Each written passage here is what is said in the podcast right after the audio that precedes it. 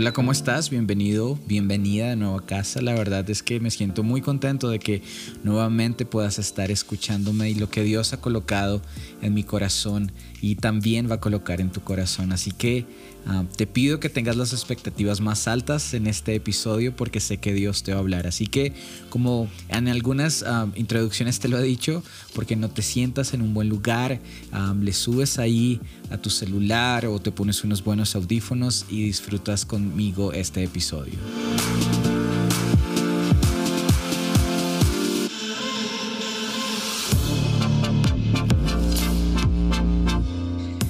Y bueno, hoy, hoy es especial porque tengo a dos personas ahí, eh, buenos amigos, eh, que, eh, a uno lo conozco hace demasiados años, al otro no tanto, pero, pero bueno, ahí estamos juntos caminando en esta estación y la verdad que súper contentos de, de, tenerlos hoy aquí en casa. Y, y nada, quiero darles la bienvenida a David Caro y a Isaías Andrade. ¿Cómo están chicos? Muy bien, gracias por la invitación y poder venir a compartir un poquito eh, como amigos y de la experiencia de la vida en Dios.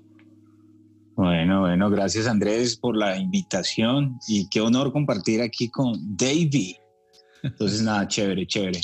Qué bueno. Bueno, ¿hace, ¿hace cuánto nos conocemos, David? Mm, por lo menos unos 15 años, no más, como no, como mínimo entre 15 a 17 años. En serio, es un montón de mm. tiempo, es un montón de tiempo. Bueno, y, para la gente que, tal vez está llegando ahí, aterrizando a casa y no los conoce, eh, quiero que, se puedan presentar y, que cuenten un poquito de sus vidas. Entonces, comencemos por Isa. Ok, bueno, para los que me escuchan, mi nombre es Isaías Andrade. Nací el 6 de junio de 1985 en un pueblo llamado El Bagre, Antioquia. Eh, soy el sexto de 12 hermanos. ¿Es en serio? Es en serio, literal. O sea que usted era el que le decían el carebagre.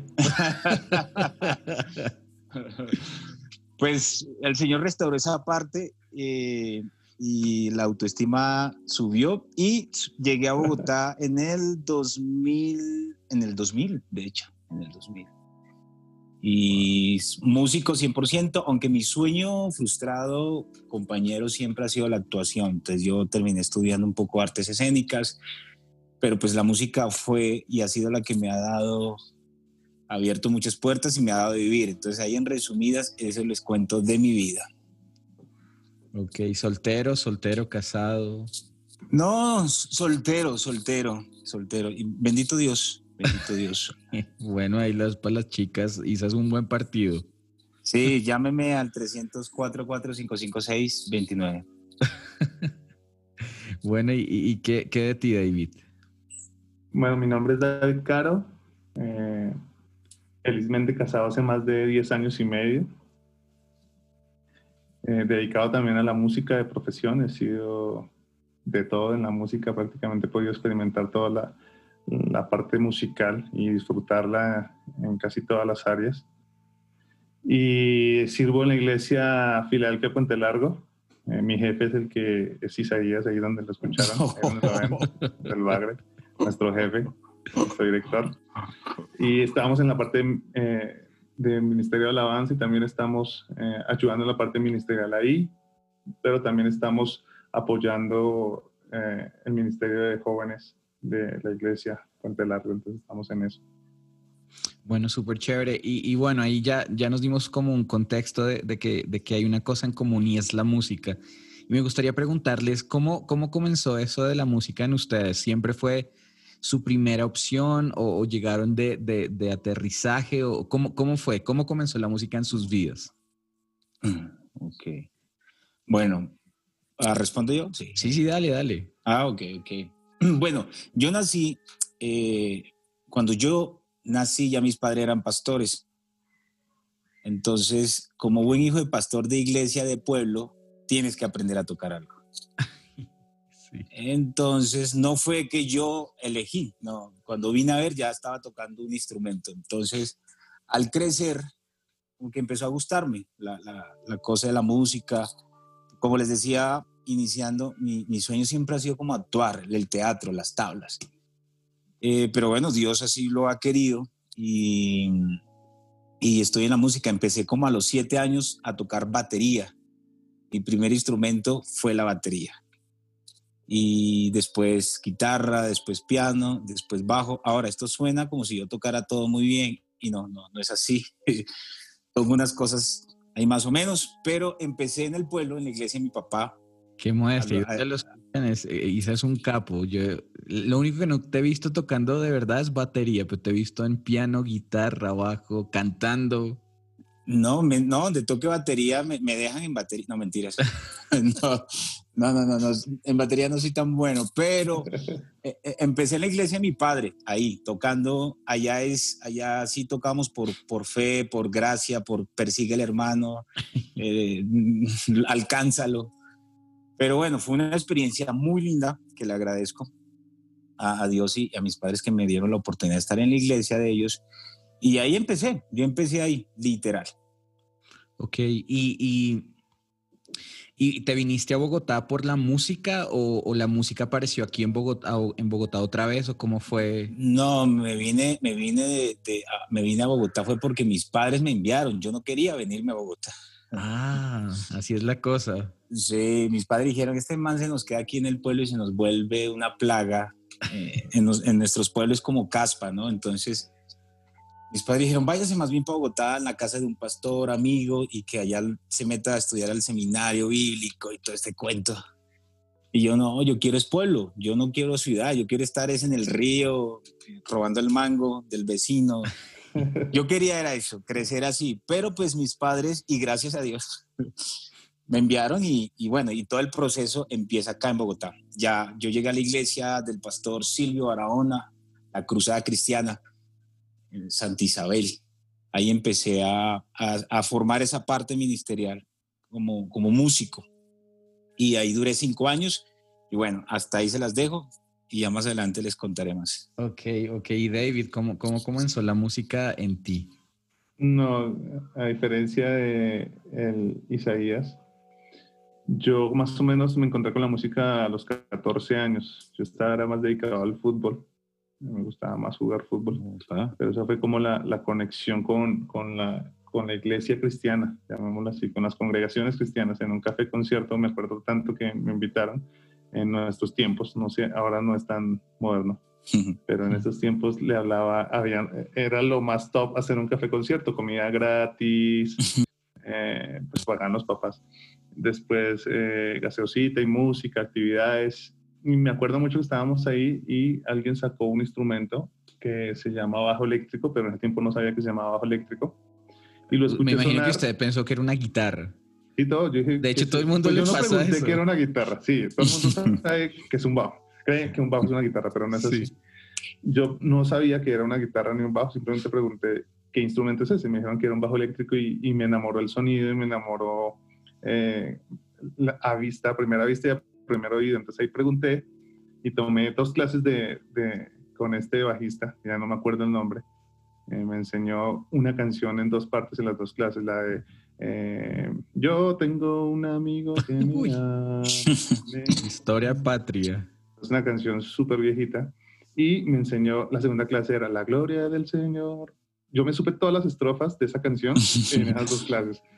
Y ahí comenzó mi historia musical que tengo hasta ahora. Ok, qué chévere. Y algo que tenemos en común es, es yo, yo, también tengo una historia ahí desde pequeño. Mi, mi tío eh, hace poco falleció pero él, él, era marinero y entonces él aprendió a tocar piano eh, tomando clases en los puertos. Y entonces él eh, estuvo en, en, las bandas de Lucho Bermúdez y Pacho Galán. para los que no son mm. de Colombia, inclusive para los que son de Colombia, es, es, son dos eh, capos de la música tropical aquí en, en Colombia. Y, y, mi tío hizo parte de, de, de esas, de, esas dos bandas. Y entonces él comenzó, ninguno de los sobrinos le daba bola. Eh, yo era el único que lo veía tocar piano y me quedaba ahí. Y, y, un día me dijo, venga, ¿quiere, ¿quiere aprender? Y yo le dije, pues sí. Y entonces todas las vacaciones me iba a la casa de él a tocar piano. Yo no me acuerdo qué me enseñó porque no me acuerdo nada. Pero, pero ahí comencé, ahí, ahí comencé. Y, y bueno, él, él después eh, eh, aceptó al Señor y, ya él estuvo en el Chadai un poco, un montón de tiempo y estuvo en Pai, en otra iglesia y bueno, y ahí yo comencé y, y, acá David fue mi profesor, mi primer profesor de bajo. David me dio clases de bajo hace demasiados años. Sí, y luego, y luego, bueno, tuve la oportunidad de irme a Argentina a estudiar ahí a Instituto Canción. Pero bueno, antes de eso estuve un tiempo aquí en Colombia, un semestre, eh, y David también fue mi profesor de bajo, nuevamente ahí. Y, y, nada, y, de hecho también me pasaba a todo el mundo que veía, de hecho mi esposa cuando, cuando, cuando antes de conocerme veía al bajista y pensaba que era un segundo guitarrista, y todo el mundo piensa que tocamos bajo, somos guitarristas. Este, y bueno, qué, qué chévere ahí poder compartir y tener ese, e, eso en común. Y ya, adentrándonos un poquito en el tema, eh, creo que Isa sí ha tenido como una experiencia, no solamente en la iglesia, en la música, ¿verdad? Tú has, tenido la oportunidad de tocar con, bandas no cristianas y has viajado y todo el cuento. pero quería, como preguntarles, dentro de la iglesia, lo que, lo que se asocia con la música, pues de hecho se llama Ministerio de Alabanza y Adoración. Y, y yo, quería, yo quería como preguntarles eso alabanza y adoración tiene que ver con música porque es como, como lo que usualmente pensamos dentro de la iglesia, ¿no? Eh, y, y, si es cierto, o sea, si tiene que ver con música, alabanza y adoración es música, ¿cómo, cómo es ese rollo? Para esto eh, tenemos el pastor David que maneja toda esta parte. ¿En serio? ¿Quiere que hable solo, solo yo? no, pero, pero sí, yo creo que ese es uno de los de las grandes, ¿cómo podríamos decirlo? Como uno de los grandes problemas, pero a la vez bendición, ¿no? Bendición por el hecho de que la música es una herramienta y un don eh, y un talento que nos permitió eh, tener dentro de las congregaciones para poder exaltarlo y para poder eh, levantar su nombre y adorarlo por medio de esta herramienta pero eh, creo que fue una de las más visibles y las que más se volcó a, a, tal punto que, que, nosotros pensamos que cuando hablamos de, de alabar y adorar, nos, nos, automáticamente nuestra mente se cierra una plataforma con unos músicos a los Hilson o Planet Shakers, eh, bien bonitos, con luces y todo eso, y creemos que ese es el, el, concepto. Y, creo que, que, aunque es una herramienta, sí podemos eh, tener claro que ahí podemos alabar y podemos adorar. No es la única y realmente eh, como que las metas, una de las cosas que hacemos con mi esposa es poder llevar a las personas a entender que no, no solo te quedes pensando en la herramienta, sino que tú realmente eres ese instrumento, ¿no? Y ahí radica mucho eh, el concepto de, de, entender qué es alabanza y qué es adoración, que a veces no, no se entiende. Mm. Ese es un punto muy claro. La alabanza, es una acción eh, que, que, usted como persona hace hacia algo. Usted puede alabar a cualquier persona. Si yo le digo en este momento, mire, Isaías, que lo estoy viendo en cámara, y, eh, o cuando, mejor otro ejemplo, cuando Andrés habló de Isaías, dijo que era un capo, que era un duro, que era un grosso, que era un crack en, el, en la música, que tocaba varios instrumentos. Eso es alabar. Eso es levantar una faceta muy importante de Isaías y honrarla, reconocerla, aplaudirla. Y en esa medida la alabanza todo el mundo la hace. Nosotros reconocemos la alabanza a un Dios que, que, nos cuida, un Dios que nos protege, un Dios que nos libera. Eso, eso lo tenemos claro. La alabanza podríamos definir lo que toda persona lo puede hacer. Ojo aquí con esto, hasta una persona que no conoce a Dios puede levantar alabanza a Dios. Hay muchos que lo hacen, hay muchos que lo hacen. Cuando ustedes lo miran, eh, van a mirar a una persona que de pronto no, no, conoce profundamente a Dios, pero aún lo reconoce diciendo, gracias Dios por este paisaje que estoy viviendo o gracias Dios por este día. Esos son alabanzas que estás dando. Pero la adoración es algo distinto. La adoración tiene que ver con una completa rendición a la persona a la cual tú quieres adorar. No, no, ya no se trata de lo que tú piensas, ya no se trata de lo que tú deseas, se trata de que todo lo que eres, tus sueños, anhelos, deseos, los rindes a esa persona, a eso que tú quieres adorar. Entonces, ahí cambia todo, porque alabar lo pueden hacer todos, pero adorar lo hacen muy pocos.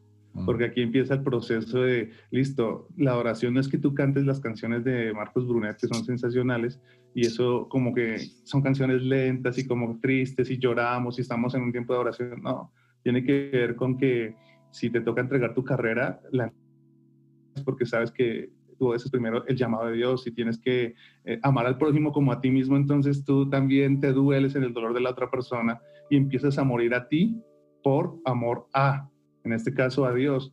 Entonces la adoración es, lo hacemos muy pocos porque muy pocos entendemos que es rendición. Y si te das cuenta, ninguna de estos dos eh, ejemplos que di te hablé de, ni de acordes, ni de canciones, ni de géneros, ni de estilos. Te hablé de una vida. Y ahí es cuando si entendemos que nosotros somos un, adoración y alabanza a nuestro Dios, podremos entender que el camino es en todas las áreas en las cuales Dios nos ha colocado. Qué, chévere. De hecho, antes ahí, para darte paso, Isa, yo, bueno, todos los que escuchan casa y los que no, les cuento yo yo a los dos años ya mis papás eran cristianos y ya vengo de una, mis papás son pastores, entonces eh, yo fui criado como en esa cultura de iglesia, pero la verdad, y esto no es por ser lambón, eh, lambón es como, no sé cómo decirlo en otro, si alguien de otro país nos escucha, pero, pero chupa media dirían en Argentina, ¿no? Eh, pero mm. cuando yo aprendí realmente acerca de esto fue cuando yo conocí a David y de hecho me acuerdo un día, nosotros nos conocimos no en esta iglesia que estamos, sino en una, en anterior. Y no sé si David se acuerda de esto, pero un día ah, teníamos, nosotros éramos el Ministerio de Alabanza de Jóvenes y nos, nos dieron como la oportunidad eh, las primeras veces de tocar en los domingos, en los cultos principales. Y me acuerdo que un día David nos dijo, hoy vamos a, tocar, a cantar sin instrumentos. Eh, nada, o sea, no va a haber guitarra. Y todos nosotros como, a este man, ¿qué le pasa? Eh, lo que David quería enseñar y quería enseñarle a la iglesia es, que, que la alabanza y adoración no se trata de música. Me acuerdo que después le pegaron una levantada a David los pastores de cómo puede hacer eso. Yo también me acuerdo del regaño. pero, no, David. Pero entonces ahí, ahí me acuerdo, o sea, para mí fue como ese primer momento donde yo realmente donde tuve esa, esa, revelación, si la podemos llamar así, de que, de que se trata de vida, no se trata de, de, de música y entonces ahí fue cuando, cuando Dios me habló y me dijo, tú fuiste diseñado para hacer adoración y para darme alabanza. En todo lo que tú hagas, no, no tienes que tener una guitarra, eh, tener una luz tenue eh, para poder adorarme. O sea, cuando desde que te levantas, de hecho, Salmos 148 eh, el salmista escribe y, desde que comienza hasta el final del salmo todo es alabad al Señor, la creación, las criaturas, o sea, y, ellos no tienen momentos, digamos, si vemos la naturaleza, momentos ah, e, exclusivos para, para hacer algo especial para Dios, sino que su diseño y, su existencia está dedicada a darle alabanza y adoración a Dios. Y la verdad que eso me voló a mí y me cambió un poquito el chip ah, en cuanto a la alabanza y la adoración. No, sé tú qué, piensas, Isa. No, total. Escuchándolo, escuchándolos a ustedes, me, me, me acuerdo que todos los músicos de iglesia, los que pertenecemos a iglesia, nos cuesta entender este principio ¿Y, cómo nos cuesta? Recuerdo cuando empezamos los jueves como ministerio a orar, a la búsqueda, David y Pau decían algo muy interesante y es que, bueno, ahora vamos a adorar y alabar sin instrumento. Eso fue como, oh, ok, espérate, ¿cómo cuesta? ¿No? ¿Cómo cuesta entender que lo puedes alabar sin tener una guitarra, sin tener un piano? O normalmente el músico, cuando le dicen vamos a adorar y alabar a Dios, uno ya está cantando, ¿no? Uno está ya, oh sí, porque está en uno, ¿no? Uno creció con eso. Yo recuerdo que cuando estaba en la iglesia, en el pueblo, a uno le decían, vamos a adorar y allá, y siempre estamos con, con este cuento de la música, pero una vez entendí que, como decía David, no se trata de música, sino de todo lo que, todo lo que lleva. El servicio es una adoración.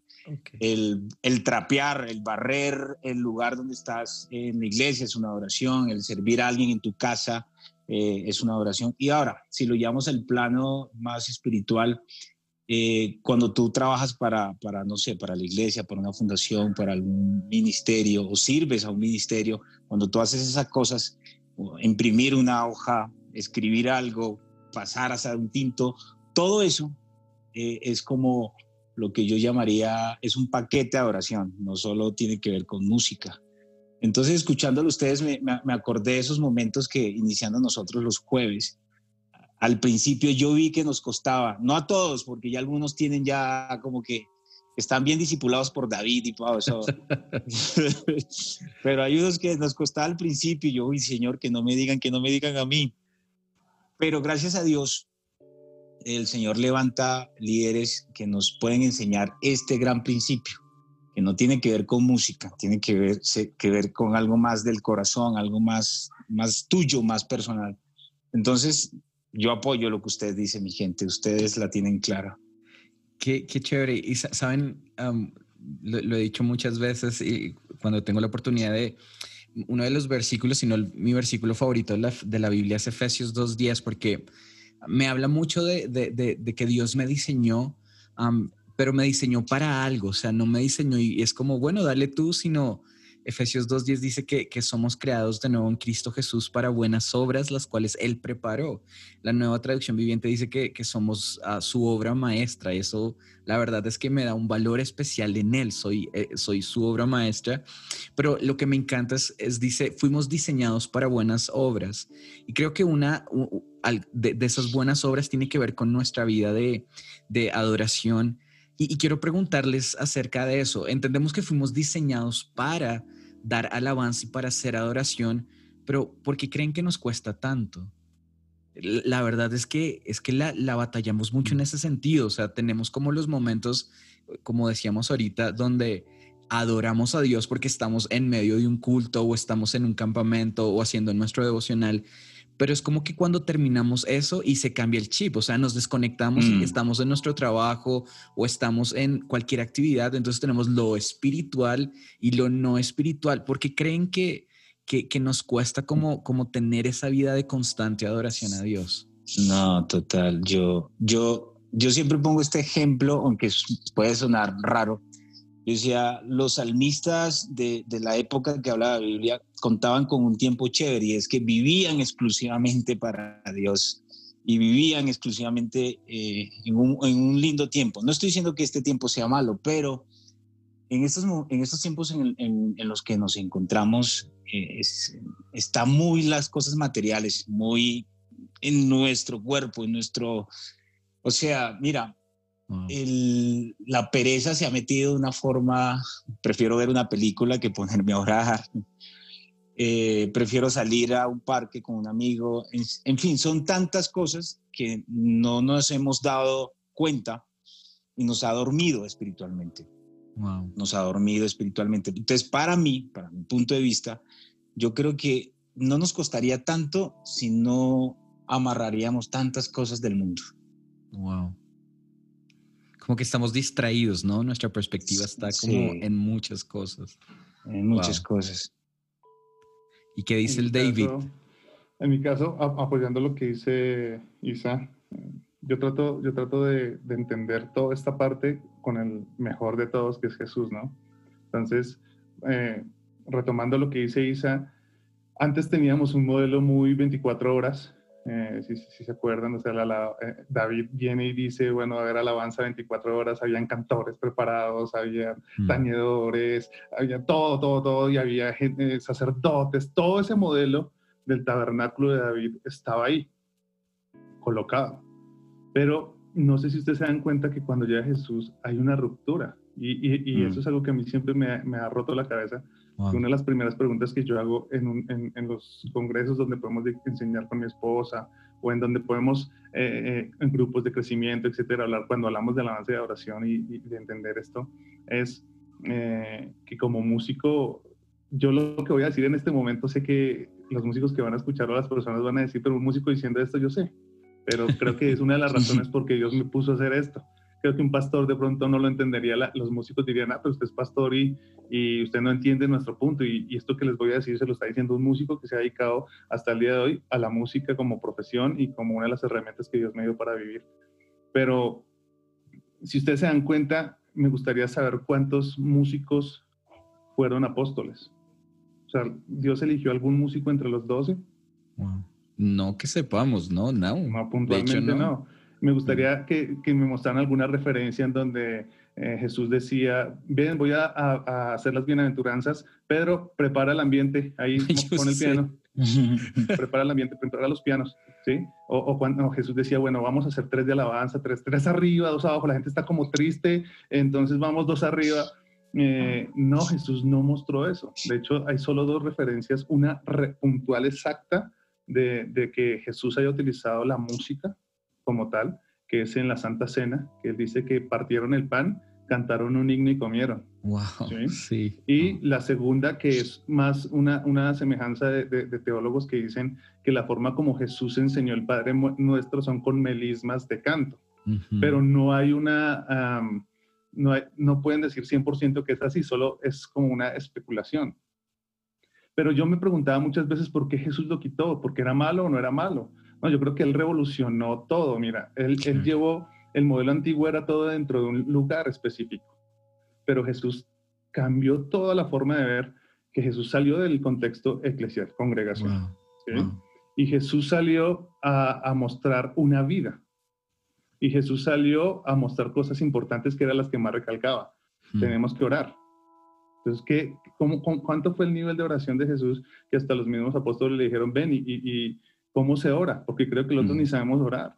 Eh, ¿Cuánto fue el tiempo de Jesús de, de, de, entender la palabra de Dios que la gente le decía rabí, maestro de maestros, aún sin haber estudiado en la escuela de rabinos como era esa cultura en ese tiempo. Jesús revolucionó eso y nos cambió la forma de ver las cosas. Entonces, cuando nos vamos a Jesús, vamos a entender que Él vio primero que la base de nosotros es nuestra vida diaria. Entonces, cuando vemos a Jesús, Jesús alabó y adoró hasta la muerte misma. Hmm. Entregó todo hasta la última gota de sangre en alabanza y en adoración, obediencia absoluta al Padre. Entonces, Él nos mostró una vida completa. Ahora, Él después nos dice, porque hoy dirán, entonces la música no sirve. No, no, tranquilo. Sí, pero lo que dice es, yo quiero mostrarles a ustedes algo importante es primero la vida, ¿sí? Es primero nosotros como vida de oración y segundo las herramientas, porque ya después vienen las herramientas. Es dijo, vayan, hagan discípulos, vayan, hagan esto, y cada uno tiene unos dones, cada uno tiene unas capacidades, y esas son las que usted utiliza como esas herramientas. Nosotros a veces nos basamos en esa herramienta, la más fácil, la que más nos gusta, y no las más necesarias. Y eso, eso pasa mucho, eh, si pasa en un ministerio de alabanza, sé que nos pasa a todos, que es tenemos tiempo con Dios y hay veces ponemos más a Brunet y ahora más Brunet en los tiempos con Dios que nosotros, porque nosotros nos la pasamos es cantando y, y, ahí es donde cambia todo, porque cuando primero entiendes orar y entiendes aprender la palabra de Dios, el canto que sale de ti es distinto. Por eso, después de que viene Jesús, todo empieza a hablarse como cánticos espirituales, que es algo mucho más profundo porque viene el Espíritu Santo. Los cantos no son cantos por cantar, sino un canto que viene a partir del Espíritu, que es, otro, es otros puntos más, más trabajados que toca hablar, pero, pero hay que entender eso, o sea, que, que, primero si tenemos la base, vamos a poder disfrutar la música dentro de una congregación, dentro de un grupo, dentro de tus devocionales. Claro que sí, como la pintura, como el trabajar, como, no sé, hacer muchas cosas, bailar, otras cosas que van a servir dentro del concepto de alabanza y adoración. Qué, chévere, qué chévere eso que dices y me lleva a pensar eh, eh, cuando Jesús tiene este encuentro con la, con la mujer samaritana, ¿no? Y la mujer en medio de la conversación le dice, nuestros padres y nosotros adoramos en este lugar.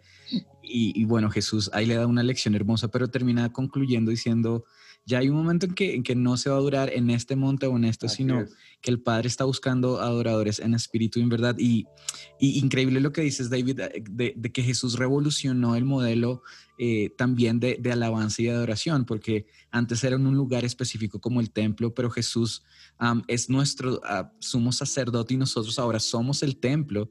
Eso quiere decir que tú y yo somos instrumentos que damos adoración y damos alabanza a Dios. Pero, ¿qué pasa cuando, cuando y, se me viene esta expresión, cuando, cuando sonamos de manera desafinada? Y creo que para los músicos que nos estén escuchando, no hay nada peor que uno de los músicos de la banda toque desafinado, ¿no? ¿No les ha mm. pasado eso? Como uno es como, ¡ay, qué está haciendo! Pero, ¿cómo, cómo cuando nuestra vida no está afinada? De que lo que hacemos... Eh, sale una melodía, pero sale una melodía totalmente contraria a la que está tocando la banda. Ah, eso es, eso es, eso es horrible. Eso es horrible. Yo voy a poner dos ejemplos. El primer ejemplo es el que todos conocemos y es cuando algo no está afinado y uno en vivo tratando de afinar. Eso es horrible. Eso, eso no, uno como que, oh, por Dios. Y nunca, nunca, o sea, termina la canción y nunca lograste afinar. O sea, es un estrés, una cosa así. Por eso aconsejan, afinen antes, revisen antes, que todo esté en orden, eh, que tu instrumento esté limpio. ¿A qué voy con eso? Este es un ejemplo de, mi época pasada. Y es que, la, como tú decías, afinar la, vida espiritual tiene que ver mucho. Tal vez la palabra no, no la utilicen o no la utilicen mucho, pero afinar la vida espiritual sí tiene que ver.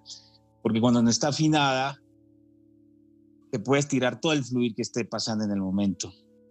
Y me pasó a mí una vez, yo estaba de gira con una banda que se llamaba Profetas, una banda colombiana y nos fuimos a Lima, Perú, de gira.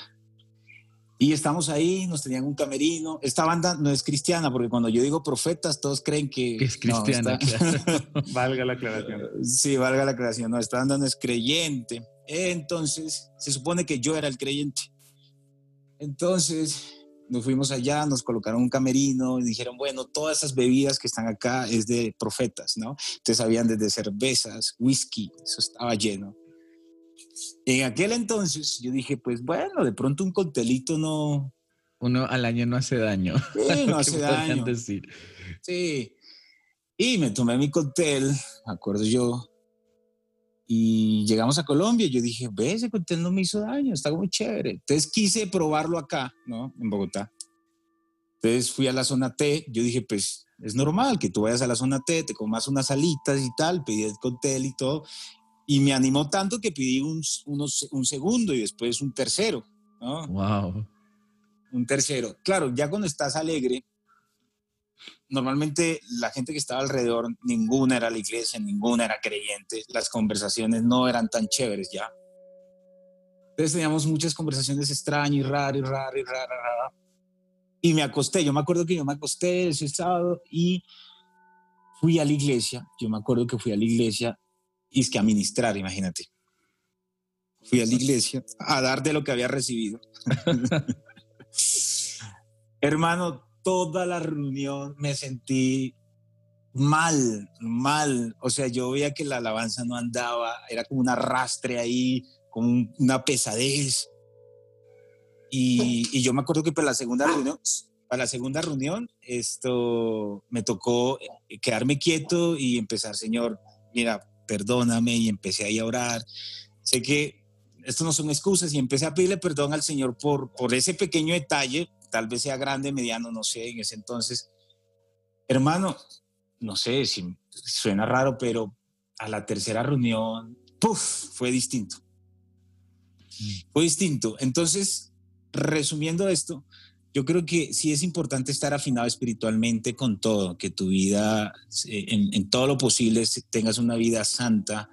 Eh, habrán problemas, sí, eh, que tengas una vida conforme al corazón de Dios. Creo que eso, ese salmo, muchos de nosotros lo hemos leído y, cada vez que estamos en nuestra reunión los jueves, yo escucho a los chicos y a David, a todos, cargar eso. Es que estar conforme a la voluntad de Dios es una cosa que nos cuesta entonces, pero cuando tú lo estás, estás bien, bien pero muy bien afinada. Wow, qué chévere eso. Ese sería como mi, mi ejemplo. No, está súper. David, ¿tú cómo, cómo, la ves ahí? Bueno, yo también voy a tratar de hacerlo con música como para, llegarle ahí al máster Isaías. Pero va a ser un ejemplo muy sencillo que todos, todos si los que van a escuchar son músicos o no, creo que va a funcionar. Y es, eh, la música tiene tres factores importantes. Tiene ritmo, tiene armonía y tiene melodía. Si tú tocas el ritmo en una canción solamente todo el tiempo, en algún momento te vas a cansar, o sea, va a dejar de ser agradable. O sea, tú puedes empezar con pum, spat, pa, pum, spato, pa, bien, reggaetón. Por eso el reggaetón se mueve tan chévere y la gente va, bueno. Pero si tú haces eso 10 minutos, eso va a llegar un momento que se cansa, eso va a llegar un momento que aburre, eso es monótono. Pero si tú haces solo armonía, entonces solo acordes bonitos, por más acordes tú hagas bonitos, con novenas, con trece, como sea, va a llegar a aburrirse. Lo mismo si tú solo piensas en una melodía. Y la música tiene un poder importante dentro del mundo, es un don que Dios dio tan importante, que tiene que ver también con la Trinidad y la forma como Dios nos construyó. Cuando tú hablas de ritmo, se habla de cuerpo. Por eso es que cuando hay un ritmo, eh, lo primero que sientes cuando yo te dice el ritmo, por ejemplo, de batería, lo primero que se mueve es el cuerpo, no se mueven tus sentimientos. Tú no, tú no saltas y, ay, estoy llorando, no, eso no, no pasa y la euforia viene después, viene primero el movimiento del cuerpo. Cuando tú ves una armonía, la armonía tiene que ver con los sentimientos, por eso cuando un músico para que sepan, quiere, quiere que usted se ponga triste, utiliza tonalidades menores, disonantes para generar ciertas tensiones. puede ser que tú tengas un momento muy, muy triste, pero realmente no hay una, un convencimiento real de lo que está pasando. De hecho, por eso cuando tú escuchas a, varios artistas que utilizan eh, tonalidades menores y con letras tristes, usted se siente muy identificado. Y creo que los que alguna vez han escuchado todo el, el sector que no quiero nombrar ninguno, tanto secular o cristiano, ahí pasa eso, ¿no? Pero también viene la melodía y la melodía mm. tiene que ver con el espíritu. La melodía es, un, es una línea que genera picos de altura que viene acompañado de letra. ¿sí? Entonces, ¿cuál es el dilema? Que la vida es una canción. Dios nos diseñó como una canción. Wow. ¿sí? Entonces, si tú quieres sonar afinado, tú tienes que entender que tu ritmo, o sea, tu cuerpo, en este caso lo que entenderíamos nuestro cuerpo, nuestra armonía, o sea, nuestros, nuestra parte emocional, nuestra parte racional y la melodía, nuestro espíritu, tienen que andar como una sola canción. O sea, si tú unes un ritmo distinto, una armonía distinta y una melodía distinta con una letra distinta, no va a sonar una canción. Y creo que aquí todos me entienden que a todos les gusta la música. No he conocido a la primera persona que diga, no me gusta una canción, no me gusta mm. escuchar música. A todos les gusta, así sea el autor que sea, el género que sea, todos escuchan música. Hay una identificación con la música. Algo te llena. Al final de todo puede ser, eh, termina siendo las letras, en otros quizás la melodía instrumental, pero siempre hay una conexión de todo. Y en eso hay que entender que si queremos vivir una vida afinada, me quiero, eh, quiero apoyar lo que decía Andresito, que Jesús mostró la verdadera oración a una samaritana que no tenía que ver ni quisiera con los judíos como tal, mm. y le dice más la hora es y ahora es cuando los verdaderos adoradores adorarán, al Padre en espíritu y en verdad, porque tales adoradores Él busca que le adoren, y ahí, y ahí aparece Jesús diciendo, ¿usted quiere saber qué es la alabanza de la oración? ¿Usted quiere saber quién es un verdadero adorador? Ok, adore a Dios como Padre. Segundo, en espíritu, no le dijo ni con el cuerpo ni con el alma habla con el espíritu. Entonces, la melodía en una canción es lo más importante. Cuando ya lo hablamos como música, la melodía es lo más importante. Nosotros basamos la creación musical a partir de lo que dice la melodía y dice la letra.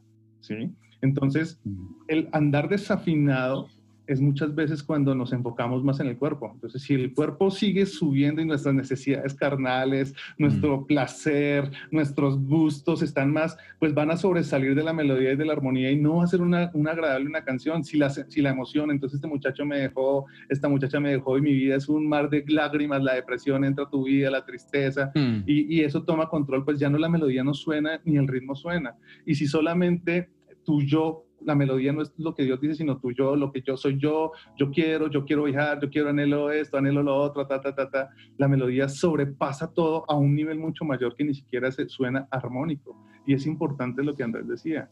La desafinación no necesariamente es que algo esté fuera del lugar, o sea, de la tonalidad. Una desafinación puede ser estar eh, corrido un tiempo puede ser que los volúmenes y las dinámicas estén en el lugar que no debe ser. Por eso Dios nos dio el secreto. Aquí no se trata de cuerpo ni de alma primero, se trata de vivir en espíritu y desde el espíritu construimos las emociones y el cuerpo. La misma forma que se construye una canción. Qué chévere, David. Y, es, y es como que, como concluyendo este punto, es como fuimos diseñados ah, como una canción eh, y una canción debe sonar bien o como un instrumento y, el instrumento no deja de ser instrumento, pero cuando suena desafinado pierde la esencia como el propósito para el cual fue diseñado, ¿no? Sigue siendo instrumento, mm. pero no está funcionando a plenitud.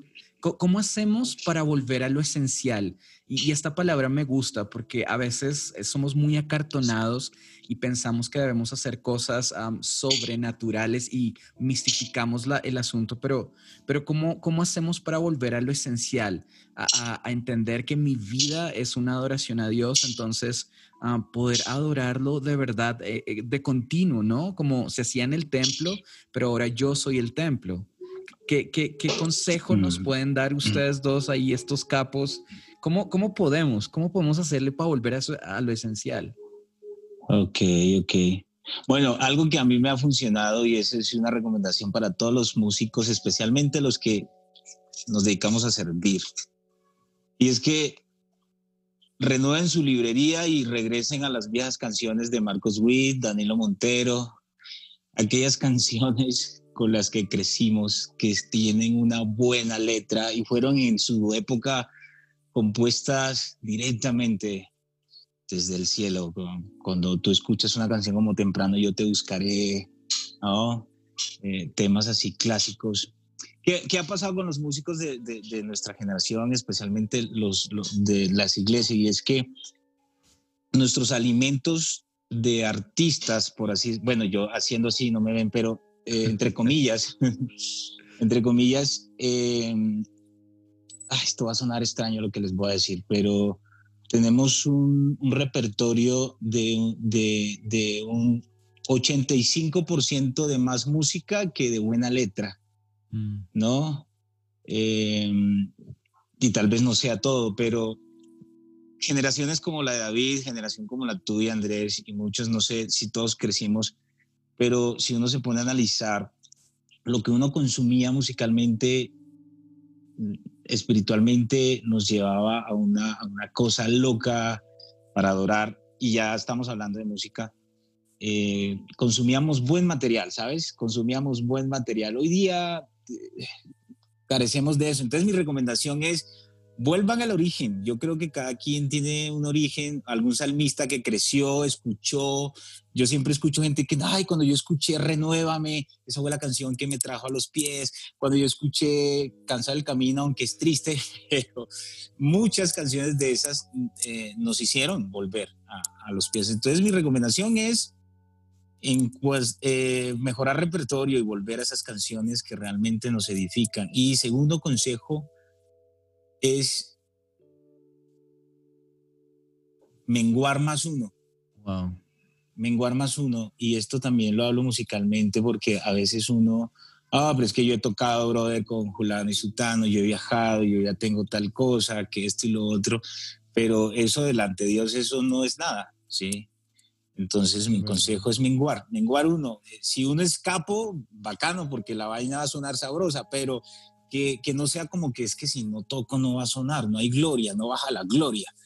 No, menguar, menguar, menguar uno y que, que uno le entregue todo a Dios, las preocupaciones, eh, el cansancio, todo, todo, todo. Entonces, es, en resumidas, esos serían mis dos consejos, pero especialmente muchachos, que no nos pase pena, no nos pase pena. Yo estuve en una entrevista, no en una entrevista, en un concierto de la misión carismática muchos años y la pastora en ese entonces, no recuerdo el nombre, les dijo, vamos a tocar la canción La cosecha. ¿Se acuerdan de esa canción?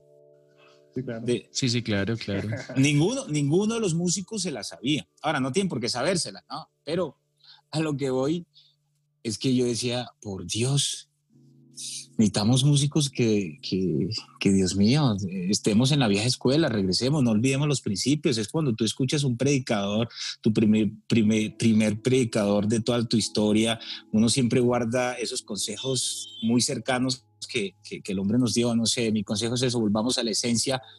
Esa esencia del adoremos 1900 algo en realidad. Ese es cuando alargarles el cuento. Volvamos, volvamos a esos principios. Ok, chévere, chévere, Isa. Vamos contigo, David. Yo anexaría como para reforzar lo que dice de esa esencia, sí, me parece muy bonito lo que dice Isa. Yo, tres punticos. El primero eh, es volver, o sea, para estos tres puntos me gustaría que entendieran que necesitamos tener bases.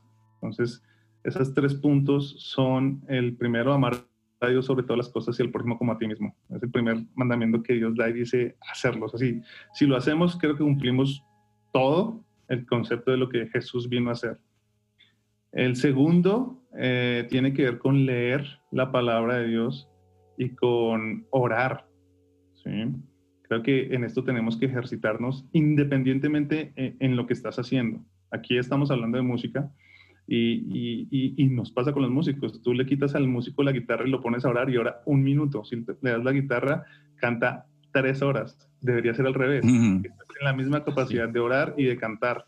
Así debería ser un, nivel de, de, base. O sea, pues, amar a Dios sobre todas las cosas y al próximo como a ti mismo, tener la base de la palabra de Dios, estudiarla, meditarla, que no solamente los músicos, porque siempre solo nos dicen a nosotros los músicos, pero no solamente es así, ¿no? Eh, pero los músicos nunca entran a un curso de, de Biblia ni a, panorama bíblico y no, tenemos que saber palabra porque pasa lo que está diciendo Isaías, se nos olvidó ser salmista, los salmistas son aquellos que cantan la palabra de Dios y ahora solo cantamos emociones, por eso eh, concuerdo con Isaías que ahora el repertorio que más sentimos es muy emocional, es muy almático, y termina no enfocándose porque la Biblia, vuelvo y les digo, habla de canciones espirituales, cánticos espirituales. Entonces, en ese orden de ideas es importante tener esa dirección de esta parte. Y la tercera, bueno, repito entonces, amar a Dios sobre todas las cosas, al prójimo como a ti mismo, la palabra, ¿sí? Y orar. Y la tercera base que tienes que tener es el mandato que nos dio hacer discípulos a las naciones si no hacemos discípulos, no funciona. O sea, grabar canciones no es hacer discípulos. Tocar en la iglesia no es hacer discípulos. Hacer discípulos va mucho más allá y entra dentro de todo eso lo que dije anteriormente, pero no es lo más importante. Entonces, no importa las formas como se vaya a hacer, no descuides la base. Eso es lo que uno tiene que tener cuidado. Hay veces lo que estamos cambiando son las bases y ya las formas ni siquiera funcionan cualquier forma como lo vayas a hacer va a funcionar si entiendes la base y la esencia que Jesús nos dio. Gracias David, la verdad que totalmente acertado y cierto lo que dijiste. Y bueno, ahora tú que nos estás escuchando, no sé por lo que hayas o estés pasando, pero déjame decirte algo y es que tú fuiste diseñado como un instrumento para tocar la mejor melodía, esa melodía que ya fue creada en el cielo y está esperando por ser escuchada aquí en la tierra. Así que vuelve a lo esencial, abraza la palabra de Dios, escucha lo que Dios tiene que decir para ti, entiende que todo lo que haces tiene que ver con alabanza y adoración. Ahora sí déjame hacerte esta pregunta. ¿Qué tan afinado estás sonando?